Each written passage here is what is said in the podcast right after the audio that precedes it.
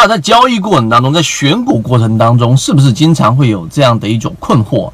到底我是先把基本面摆在前面，先选好基本面比较有优势的个股，再去做其他的指标过滤，还是我先用技术面、用资金面来过滤掉一大部分的个股，然后再去看一看它的基本面？还是我完全不讲究所谓的章法？因为在混沌的市场当中，混沌的市场交易当中。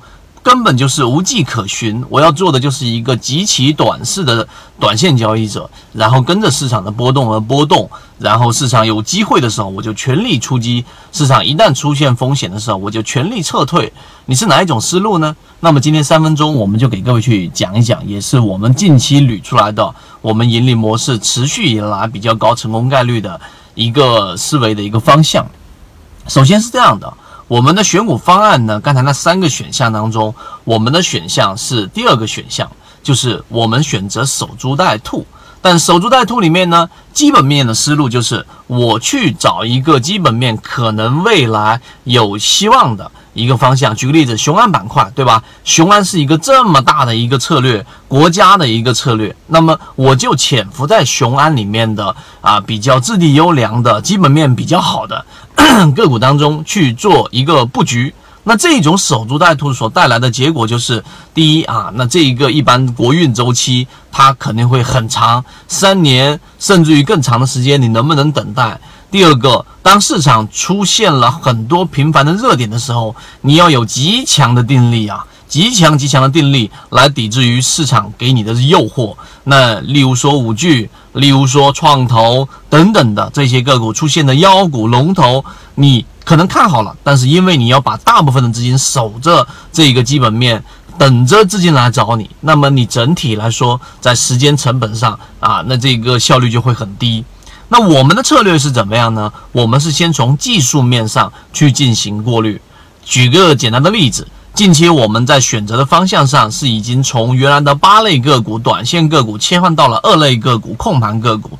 那么控盘个股当中呢，今天我在讲了一个圣莱达，当然还没有任何的动静呢。现在圣莱达就属于高控盘的，前面起来过一波的中低位个股正在回档。那么它是基数面上去做的一个定位。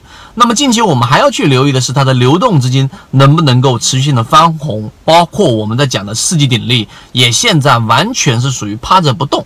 跟之前我们在讲张江高科是一样的，跟之前我们在讲飞乐飞乐影响也是一样的。那么我们先通过技术面过滤筛选出来了我们所关注的可能近期资金比较密集关注的一些个股。刚才我所说的，像是刚才我们所说圣莱达和我们说的这个世纪鼎力等等。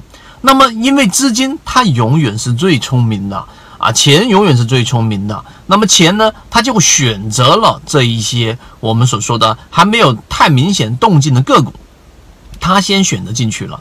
那么这种情况之下呢，就是我们前面说的主力吃肉，我们跟着喝汤。那么我们找到了控盘，散户数量大幅减少，代表整个浮筹就很低，流动资金连续三天以上翻红，代表的这样的个股，短期内资金是比较活跃的。那么我宁愿去选择这样的一个猪啊。守株待兔吗？对不对？去等待着更多的资金进来推升这一只个股上涨，而不是因为基本面去选择这个标的，我就在那个地方待着三年五年，还真是没有那么长的周期来让我去一直等在里面。